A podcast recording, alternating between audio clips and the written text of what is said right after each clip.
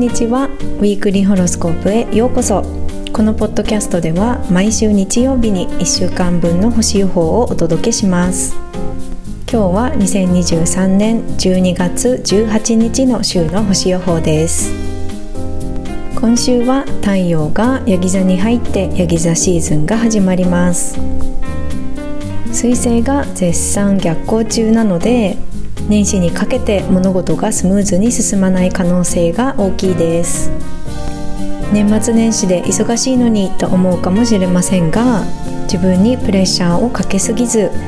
余裕を持って行動したいなと思います。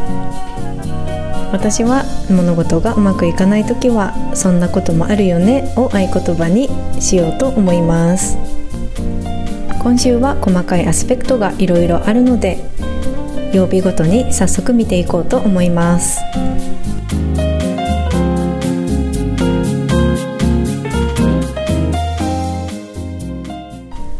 12月19日火曜日。2つの逆行中の天体がトラインを取ります。1つ目は早速話題に上がったヤギ座で逆行中の水星です。2つ目は牡牛座で逆行中の木星です。2つの天体はそれぞれのハウスそれぞれのサインでそれぞれの物事を振り返っています。トラインのアスペクトなので2つがいい影響を与え合って異なる2つの視点や点と点がつながりそうなアスペクトです。12月20日水曜日木曜日にかけてサソリ座の金星と牡牛座の天王星がオポジションのアスペクトを取ります。このアスペクトはちょっと新しいアイスの味を試してみるみたいなアスペクトなんですがさそり座も牡牛座も固定球で変化を嫌うということそしてオポジションのアスペクトであるということで他人から勧められてちょっと心地悪いながらも新しいものに挑戦してみるっていう感じがします。その挑戦してみる物事は金星なので最初に言ったようにアイス新しいアイスの味とか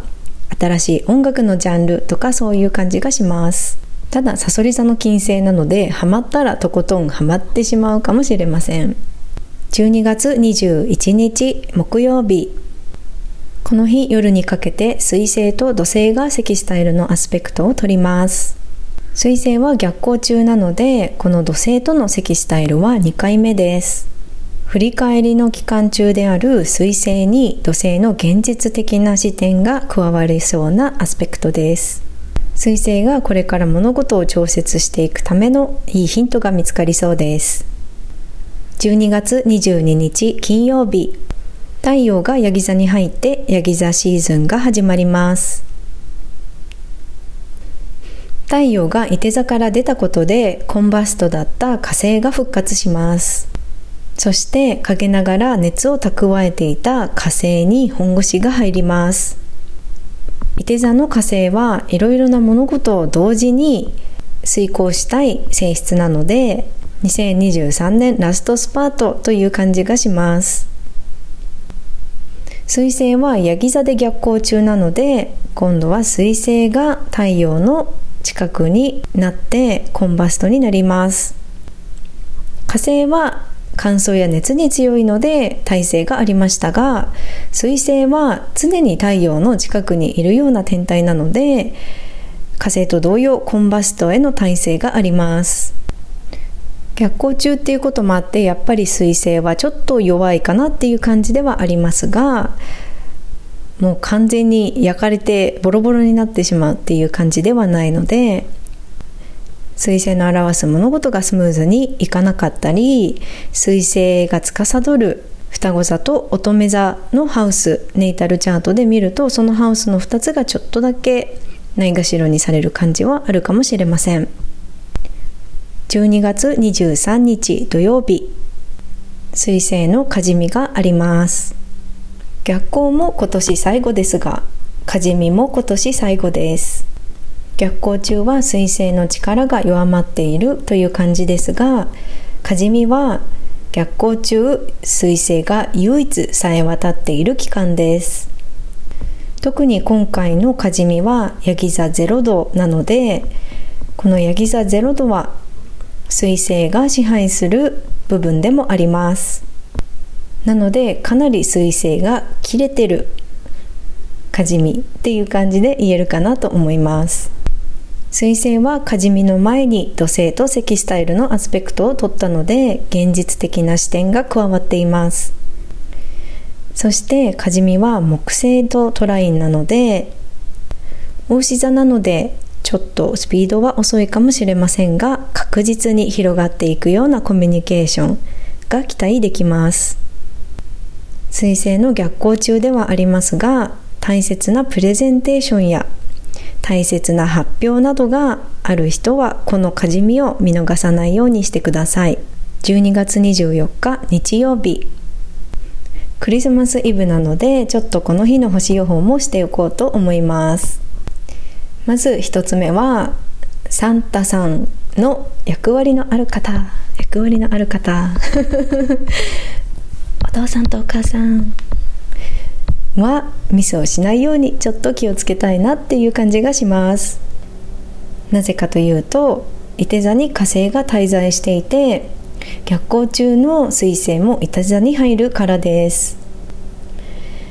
伊手座の支配性である木星はかなりサンタさんっぽい感じがするっていうのが一つと伊手座の火星は一度にいろいろなことをこうせかせかやっている感じがするのでサンタさんがプレゼントを渡している様子にちょっと似ているなと思います。逆行中の彗星もいて座に入る戻ってくるっていうことで詳細がぼやぼやして混乱してしまったり水星逆行のお話でもしたんですが物流が滞ったりする可能性があるので全国のサンタさんがちゃんとプレゼントを届けられるといいなと思います。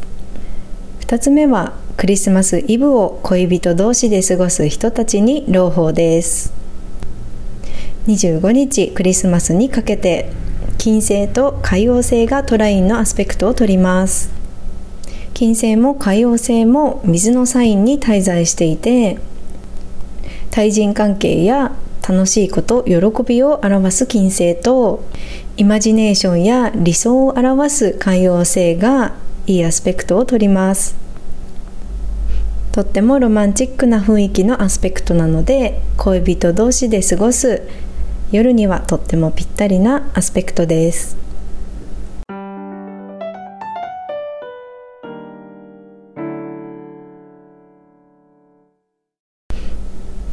2023年もいよいよ終わりが近づいてきています。皆さんはどんな年末年始を過ごす予定でしょうか？私は動画編集のスピードが上がってきたので動画の投稿頻度増やしてみようかななんて思っています。もし先生術に興味があってちょっと学んでみたいよっていう方は是非動画他の動画もチェックしてみてください。今週もご視聴ご清聴ありがとうございました。また来週お会いしましょう。バイバイ。